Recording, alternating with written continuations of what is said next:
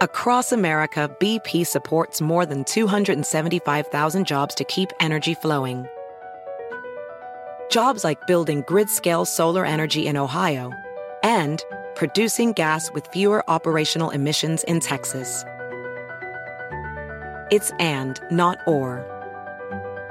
See what doing both means for energy nationwide at bp.com slash investing in America.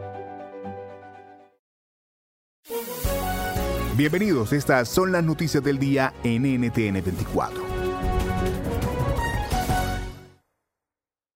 Hipoclorito de sodio, colchimina, invermectina, dióxido de cloro. ¿Le suenan alguno de estos nombres? Se trata de medicinas que supuestamente previenen y curan la COVID-19. Pero en muchos casos, el remedio puede ser peor que la enfermedad. Desmitificamos estas curas milagrosas junto a la química y farmacéutica Carol Perelman.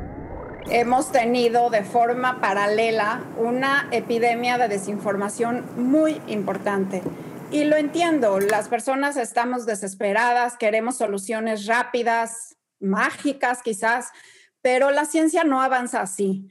Y los científicos, los médicos, si bien están con los pacientes ahí de frente tratándolos de ayudar, por el otro lado, hay mucha investigación tratando de juntar evidencia para poder ayudar a los pacientes y sacarlos adelante. Pero eso no quiere decir que lo que se está probando sí está funcionando y muchos de estos medicamentos que se promueven en redes sociales no tienen evidencia científica para sustentarlos y por el otro lado puede agravar una situación o causar daño. Es muy importante que las personas no se automediquen y tampoco hay nada probado profiláctico para prevenir COVID. Lo mejor que sabemos que previene COVID es usar el cubrebocas y mantenernos lejos de las personas. Es un virus que se contagia de persona a persona.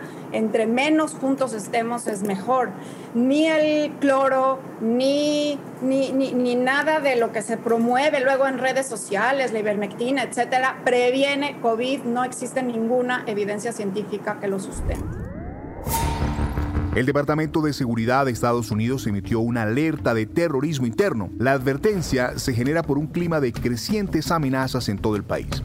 Lo explica el analista político Juan Carlos Hidalgo. A Estados Unidos le ha costado usar esa palabra de nuevo para referirse a amenazas internas, ya que está muy ligada a la amenaza del fundamentalismo islámico y a la amenaza externa. Pero ahora me llama mucho la atención que eh, tras lo que ocurrió en el Capitolio el 6 de junio, ya empieza entonces a sentarse esta narrativa, este relato de que efectivamente en lo que estamos al frente no es eh, grupos subversivos, no es eh, wolves, como se dice muchas veces, lobos solitarios, sino que estamos ante una amenaza concertada, interna y sí terrorista. Entonces va a ser muy lamentable porque cuando una vez que la amenaza terrorista es interna, eh, bueno, no es tan fácil como combatirla como la amenaza externa, ¿verdad? Porque aquí estamos hablando entonces de aplicar mecanismos de vigilancia sobre ciudadanos estadounidenses, los cuales muchos de estos mecanismos de vigilancia tal vez no, no son posibles debido a las protecciones que brinda la Constitución de Estados Unidos. Cuenta regresiva para las elecciones presidenciales en Ecuador que se celebrarán el próximo 7 de febrero. ¿Ya saben los ecuatorianos por quién van a votar? Responde la periodista y editora asociada del medio digital GK en Ecuador.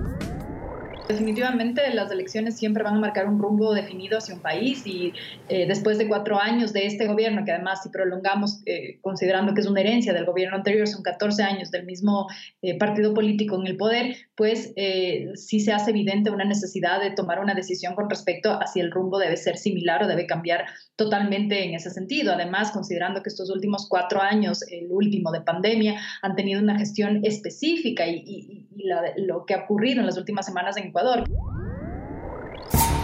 en el aniversario de la liberación del campo de exterminio nazi en Auschwitz, conversamos con Julie Kersnus-Jufa, superviviente del holocausto, sobre lo que significa para él recordar esta fecha. Eso fue una experiencia terrible. Mi madre me tenía escondido, lloraba y me tapaba la boca. Eh, no me podía amamantar porque desafortunadamente se le infectó una de las glándulas mamarias con una mastitis. Eh, había hambre, había suciedad, había tifus, de hecho mis abuelos fallecieron de hambre, no había comida, eh, había eh, piojos, había mucha suciedad y, y, había mucho miedo. Y había asesinatos allí, fusilamientos, había violaciones, era una sensación terrible. Mi padre cuenta que de noche, me contaba que de noche se oían los gritos de las muchachas que los soldados se llevaban para violarlas. Era terrible. Mi padre mantuvo a mi madre escondida también todo el tiempo y la tapaba y él mismo decía que si a mi madre la toca alguien, ese día, ese que la toca, se va a morir él, se va a morir mi madre y se va a morir él, porque él no va a permitir. Era, era una sensación realmente fuerte. ¿Ha escuchado sobre Reddit? ¿Sabía que un grupo de jóvenes está jugando con los precios de la bolsa? Le explicamos qué está pasando. La historia comienza en enero cuando las devaluadas acciones de la empresa de videojuegos GameStop subieron de repente y hasta llegar al 1.700%. ¿La causa? Miles de jóvenes que, en protesta a lo que llaman la élite de Wall Street, compraron acciones para terminar con la práctica financiera de la venta corta, es decir, afectar a los intermediarios que obtienen acciones de una empresa para luego apostar a que la misma se devalúe y revender rápidamente en detrimento de ella. Esta situación es ilegal en Europa y otras partes del mundo, pero alentada en los Estados Unidos. Frente al aumento en las acciones de GameStop, quienes están viendo pérdidas pidieron a la Comisión de Bolsa y Valores intervenir.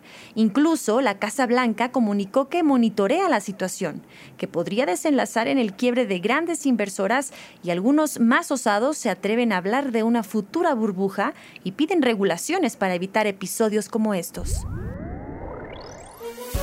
Si te gustó este podcast, puedes buscar más de nuestro contenido en nuestra página web www.ntn24.com. En NTN24 tenemos una red de corresponsales en las Américas que nos permite tener acceso de primera mano a toda la información y hacer análisis sobre los eventos más importantes de la región. Qué gusto estar con ustedes. Yo soy Hugo Vecino.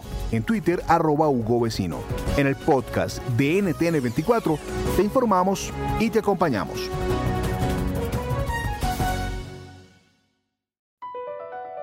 Across America, BP supports more than 275,000 jobs to keep energy flowing. Jobs like building grid scale solar energy in Ohio and producing gas with fewer operational emissions in Texas. It's and, not or. See what doing both means for energy nationwide at bp.com slash investing in America. I'm Chris Hahn, the Aggressive Progressive. Check out a new episode of the Aggressive Progressive podcast every Tuesday. You know, the election is heating up just as the year is winding down. Stick with me. I'll tell you the truth as I see it. Download the Aggressive Progressive on Pandora or wherever you get your podcasts.